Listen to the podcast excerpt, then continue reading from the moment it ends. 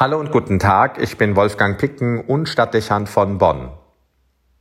Fast wäre es in den Corona-Meldungen und den Diskussionen über die Angemessenheit des am 1. November beginnenden neuen Teil-Lockdowns untergegangen. Es gab gestern einen blutigen Terroranschlag in der Basilika von Nizza.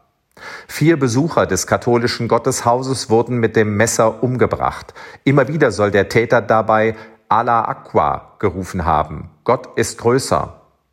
Sofort wird die Erinnerung an eine ähnliche Tat wach. 2016 wurde in der Normandie dem Priester Jacques Hamel bei der Feier der Heiligen Messe die Kehle durchgeschnitten. Weg mit dir, Satan, rief der Mörder hier bei der brutalen Exekution. Ein anderer Messbesucher wurde gezwungen, diese Tat zu filmen. Die Opfer waren bei beiden Fällen unbescholtene Katholiken, die beim Besuch ihrer Kirche oder der Feier des Gottesdienstes hingerichtet werden. Sie waren zur falschen Zeit am falschen Ort. Ihr Fehler? Sie waren gläubige Menschen und hielten sich in einem christlichen Gotteshaus auf. Nicht weniger brutal, wenn auch andere Hintergründe dabei eine Rolle gespielt haben, war vor gut einer Woche die Ermordung des Geschichtslehrers Samuel Paty in Paris. Er wurde von seinem Mörder auf offener Straße, man mag sich diese Brutalität kaum vorstellen, enthauptet – und wieder war zu hören, Allah Aqua, Gott ist größer, das beinahe sichere Identifikationsmerkmal islamistischer Terroranschläge. Man ist als religiöser Mensch schockiert, wenn es unter Berufung auf Gott zu solch grausamen Attentaten kommt. Selbstverständlich darf man solche Ereignisse nicht dazu benutzen, um eine Religion wie den Islam pauschal zu diskreditieren. Sicherlich werden die meisten gläubigen Muslime die Trauer und die Entrüstung über diese Mordanschläge teilen und tiefe Scham darüber empfinden, dass es im Namen ihrer Religion zu solchem Terror kommt. Gleichwohl muss aber mehr geschehen, damit dieser aggressive Islamismus in den Augen vieler nicht zum Stellvertreter für eine Religion wird und Populisten ihn nutzen können, unsere westliche Gesellschaft weiter zu polarisieren. Wenn der türkische Präsident in Live-Übertragungen zu wütenden Attacken ausholt und nach Freitagsgebeten in nicht wenigen Städten arabischer Länder von großen Mengen hasserfüllte Rufe gegen die westlichen Nationen ausgestoßen und ihre Fahnen angezündet werden, wird offenkundig, dass politische und geistliche Führer in islamischen Ländern ihre Religion gezielt nutzen, um Menschen zu radikalisieren. Nicht anders geschieht es, das bestätigen Verfassungsorgane, in zahlreichen Moscheegemeinden innerhalb Europas.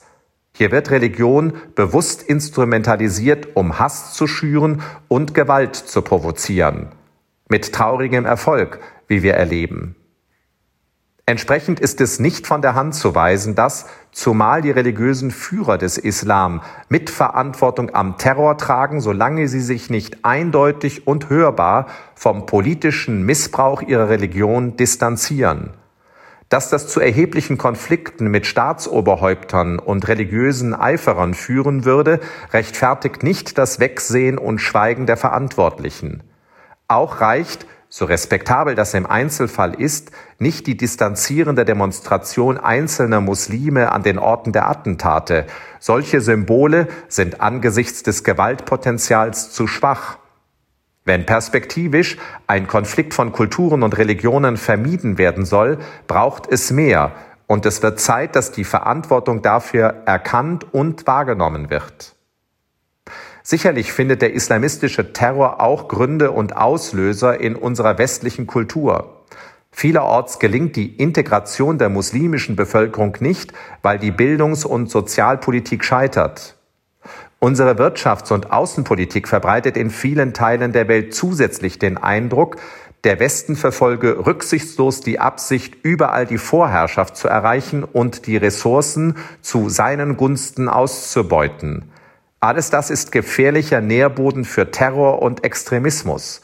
Hier im Interesse von Frieden und Miteinander der Völker die eigene Strategie zu überdenken, erscheint dringend geboten. Aber es ersetzt in keiner Weise die Notwendigkeit des Islam, sein Verhältnis zu Macht und Gewalt zu klären. Eine klare Trennung von Staat und Moschee zu forcieren und in religiöser Bildung eindeutig zu verdeutlichen, dass der Islam die Würde jedes Menschen respektiert und jeden Terror ablehnt. Wolfgang Picken für den Podcast Spitzen aus Kirche und Politik.